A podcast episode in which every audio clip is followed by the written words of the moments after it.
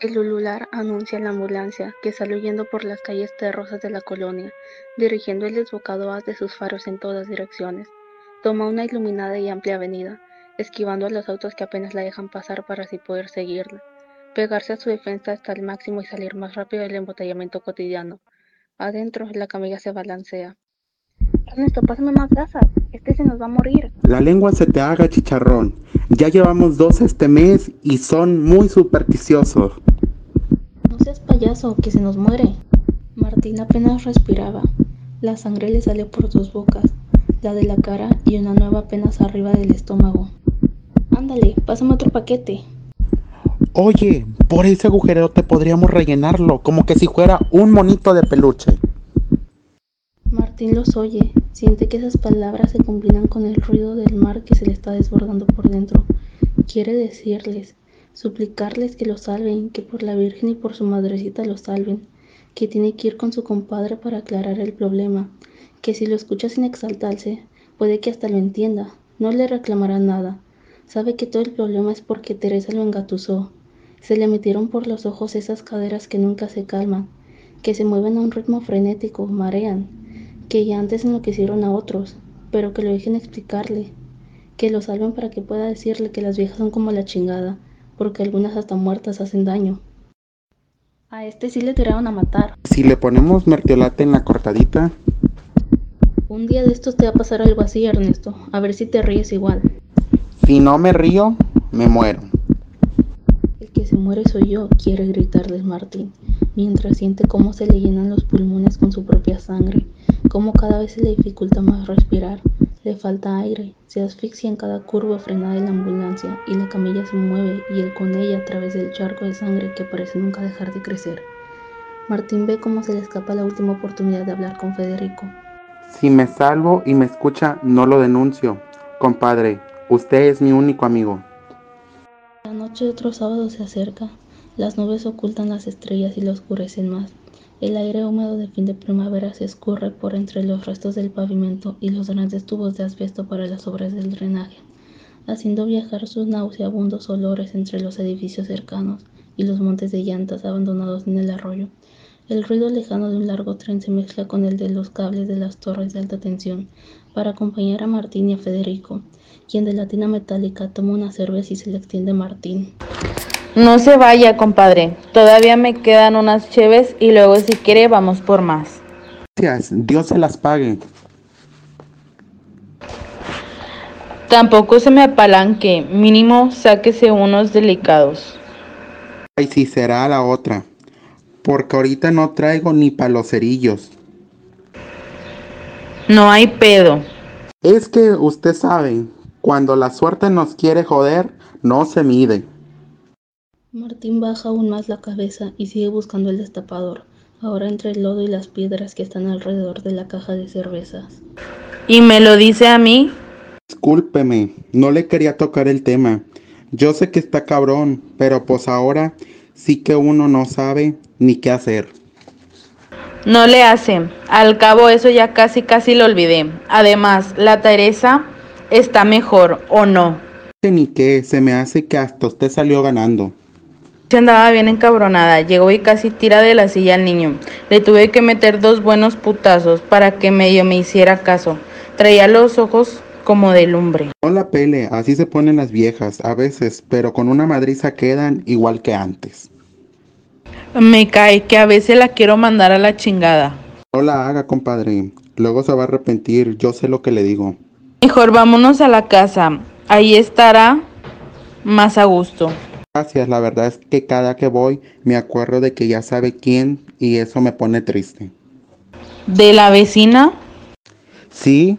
Pues si quiere seguirme porque ya me dio mucho frío en el sereno. No, compadre, ya mejor me quedo. Usted se va a la casa conmigo, faltaba más. ¿Verdad? Que estoy mejor aquí. ¿No le gusta la vista? Tanto ver esta pinche ciudad ya casi la vomito. Federico levanta la mirada y observa las luces de la ciudad. Esas luces que tratan de darle vida a las calles cansadas de recibir tantos pasos, a los edificios agonizantes en la penumbra, a los parques con sus juegos infantiles que permanecen petrificados hasta el amanecer, a los puentes peatonales que adornan con sus pasillos fantasmales las avenidas semivacías, emulando modernas series de arcos triunfales. No se queje tanto, aquí ha conocido a gente muy importante. Y también otra muy hija de la chingada, vámonos de aquí. Que la bueno. Dale rápido esta carcacha, que no vamos a llegar. Si ya no me aguanto las ganas de miar, apúrate, que si no me hago en los pantalones. ¿Habrán agarrado al tipo ese? ¿A cuál? ¿Le hizo esto? Espero que sí. Martín intenta levantar la mano y llamar la atención de esas voces, pero el dolor se intensifica alrededor de la nueva herida. Pareciera que el esfuerzo le abrió nuevas fugas, que se vacía más rápido porque ahora comienza a subirle un hormigo por la espalda hasta llegarle a la nuca, y vuelve hacia los pies que se le están durmiendo. Siente cómo se le acalambran las rodillas y los dedos de las manos. Urge llegar, la sangre lo sigue abandonando. Lo único que lo salva de la inconsciencia son los recuerdos que se le agolpan. Los de la puerta metálica lloran al abrirse. Martín se asoma a la calle y ve una silueta contraluz. La sombra le habla. Hola Martín. Hola Teresa, ¿qué anda haciendo por acá? Nada, compadre, nada más lo vine a visitar. Entonces, pásele. Gracias. Teresa entra en el cuarto y se dirige hacia el único sillón que hace las veces de sala. Mueve la ropa que hay ahí y se acomoda extendiendo los brazos en forma de cruz. Oiga, Teresa, ¿quiere que le dé algo? A lo mejor, compadrito. Pues si me disculpa, ya sabe que mi casa siempre es un desmadre. Necesita es una mujer. Teresa se acomoda de nuevo en el sillón y se levanta la falda hasta la mitad de los muslos. Ni le mueva. Usted sabe que ya después de vivir tanto tiempo como yo, las cosas se ven diferentes. No crea que me estoy volviendo puto, pero creo que lo mejor va siendo tener una vieja para dos o tres días y luego otra y otra. Una buena manera de no sentirme solo en esta pinche ciudad. Además, los hermanos de su vecina todavía me vienen a buscar de vez en cuando a tratar de partirme la madre. Todo por querer hacer las cosas mucho tiempo con la misma, por eso no salgo sin mi súper. ¿Su qué? ¿Mi súper? Martín señala una pistola cromada en una repisa atrás de la puerta. No la chingue, esa vecinita es una pobre niña pendeja. Necesita una mujer así como yo, que le sepa dar lo mejor. Eso sí sería bueno. Pues entonces anímese, que para eso vine. Ah, caray. Eso, la mera verdad, no me lo esperaba así de rápido. Pero luego, ¿qué hago con su marido? Él no es mi marido. De la vieja que se murió, sí, pero yo ni madres, que le firmo un papel. Por eso lo pudo dejar si se me pega la gana. ¿Y su hijo? Ese no es mío. Si lo tuvo con la que lo dejó, pues que lo cuide, yo paso. No, compadre. Mejor no le movamos. Se me raja. Pensé que era hombre y que yo le gustaba. La verdad sí me gusta y sí me rajo. Luego no quiero que usted me haga lo mismo que a mi compadre. Apenas tienen como un año y ya lo anda dejando. Teresa se ríe y le dice a Martín mientras lo ve a los ojos. Pa' mí que usted es Joto. No me haga enojar. Es muy mi pedo. Si le hago caso o no, estamos. No, no estamos. Ningún pinche jodido me deja con las ganas. Y se va tan contento. Esto le va a costar un chingo. A lo mejor sí o a lo mejor no. ¿Qué no puedes manejar más rápido? Déjalo, de todas maneras nos tenemos que desviar tantito para que vaya a recoger a su vieja el jale. Ya no estés diciendo pendejadas y trata de detener la hemorragia. Coco, no me hables así. Pues entonces ayúdame y cállate la boca. Martín solo distingue unas sombras discutiendo. Siente que dejan de hacerle caso para pelear, mientras él se muere. Pero ya verán cuando salga de esta. Mueve la cabeza y trata de definir las voces y las caras. Si logra salvarse no será por esos pendejos, sino porque él es muy fuerte y pudo resistir. Porque ellos se han venido burlando todo el camino y no tienen ni puta idea de cómo ayudar a los heridos. Cabrones, pero ya verán la madriza que le vamos a poner mi compadre y yo.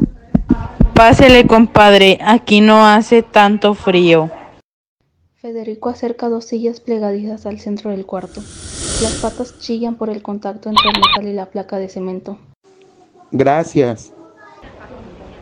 Ahora sí, podemos pistear más a gusto. Usted sabe que yo, ¿cómo decirle? Pues como que uno no está muy tranquilo cerca de la casa de aquella. Se me figura que me vio venir y ya anda alebrestando a su familia. No pasa nada, para eso estoy con usted, o no me tiene confianza. Eso que ni qué. Entonces, páseme otra cheve que esta ya se me acabó. De veras, se me hace que mejor aquí le paramos. Usted no le va a parar a nada. En todo caso, si algo pasa en que yo le parta la madre. ¿Qué le pegó, compadre? Que ya supe el pedo que traes con la Teresa. Me la anda tratando de bajar. ¿Qué, qué, qué, qué, qué, qué, qué? No se haga pendejo. Cree que nos que no sé el pinche rollo que le estuvo tirando a la Teresa. ¿Cuál, compadre? Ella fue la que se me estaba aventando. O sea, que es una puta. Yo no le dije.